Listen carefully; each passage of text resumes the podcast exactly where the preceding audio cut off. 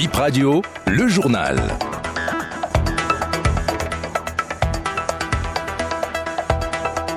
Un autre point de l'actualité sur Bénin Info Première. Bonjour et bienvenue dans ce BIP Info 12h. Nous sommes aujourd'hui jeudi 21 septembre 2023.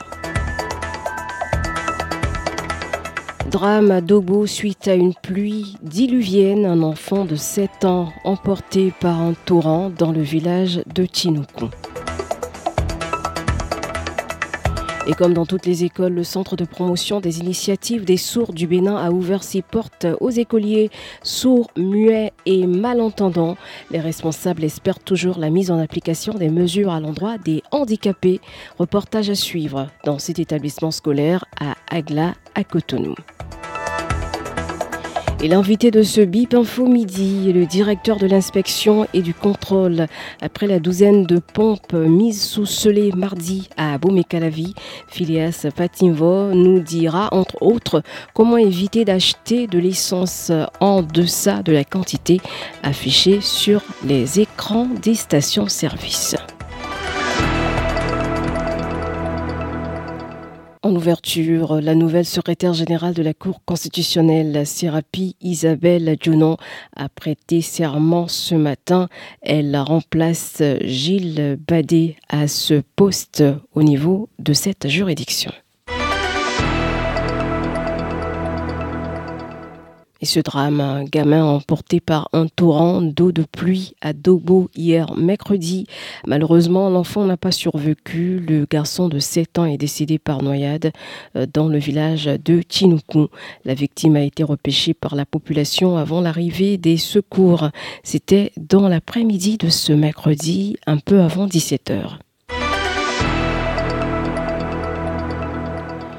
Et on vous emmène dans une école de sourds en ce début d'année scolaire.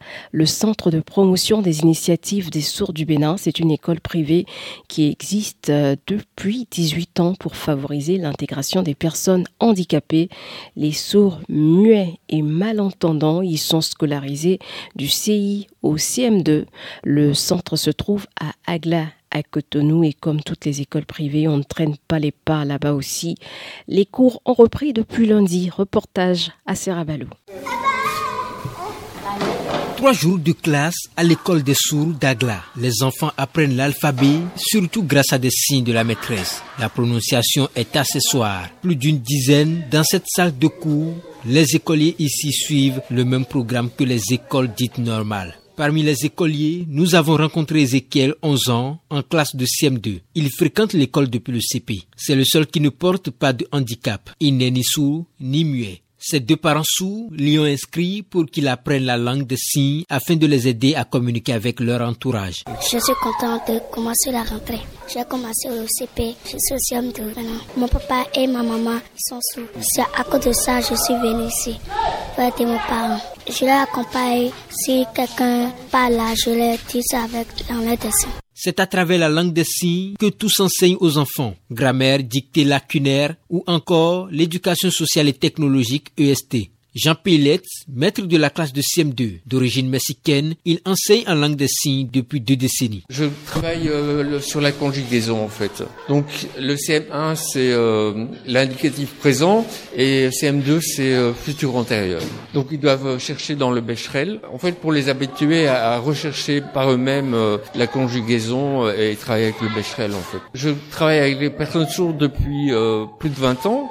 Donc c'est en langue des signes que je communique en fait. Avant, j'habitais la Belgique, mais j'ai terminé avec la Belgique, j'habite ici. Marielle Locono est une étudiante en stage dans ce centre de promotion des initiatives des sourds. Son thème de mémoire en psychologie à l'université d'Abomey-Calavi porte sur l'apprentissage des enfants sourds. Elle les côtoie depuis le premier jour de la rentrée. Je suis ici pour les étudier, les examiner. En tant que psychologue, je veux savoir comment ils vivent et qu'est-ce qui est la base même de leur surdité pour savoir. Donc, ce qu'ils aiment. Je ne connais pas la langue des signes. Mais avec le temps, je vais apprendre ça. C'est des enfants intelligents, normaux, seulement qu'ils sont brutaux. Il faut beaucoup de patience avec eux. Il faut investir son temps pour eux être dur, mais pas trop dur parce qu'il faut les discipliner. Sinon, ils sont beaucoup agités. Le Centre de promotion des initiatives des sourds du Bénin compte actuellement une cinquantaine d'écoliers sur un espace de 600 mètres carrés. D'autres apprenants vivant à Ouida sont attendus courant octobre, confie le fondateur de l'école William Lokuruka. Lui-même sourd depuis l'âge de 7 ans, il a créé ce centre en 2005 avec un groupe d'amis. Aujourd'hui, la majorité des écoliers y sont nourris et hébergés. Chaque année, cette école nécessite en moyenne 16 millions de francs CFA pour fonctionner. Les responsables espèrent la mise en application des décrets récemment pris en faveur des personnes handicapées. Ce 21 septembre, c'est la journée internationale de la bibliodiversité. voilà. Et qu'est-ce que la bibliodiversité En quoi ça important? Élément de réponse avec euh, Jérôme Tossavi, assistant médiathécaire à l'Institut français du Bénin.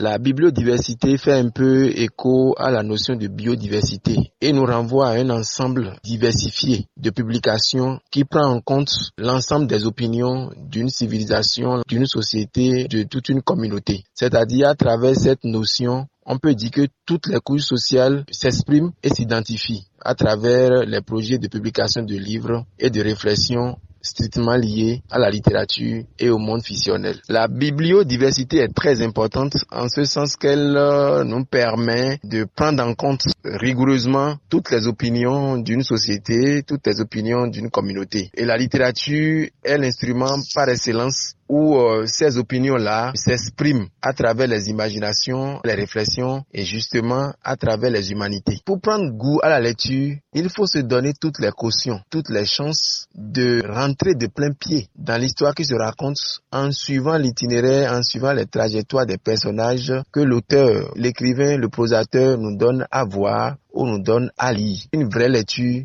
on en sort avec beaucoup plus de vision globale sur le monde qui nous entoure. Le bonheur, c'est déjà d'avoir une bibliothèque bien fournie, familiale chez soi, dans laquelle euh, on peut retrouver quand même des ouvrages qui abordent les domaines phares de la vie, tels que la sociologie, la psychologie, la littérature, les langues, ainsi de suite. Pour prendre goût à la lecture, il faut commencer par lire des ouvrages euh, de première nécessité, les recueils de contes, les bandes dessinées, les romans, albums et autres.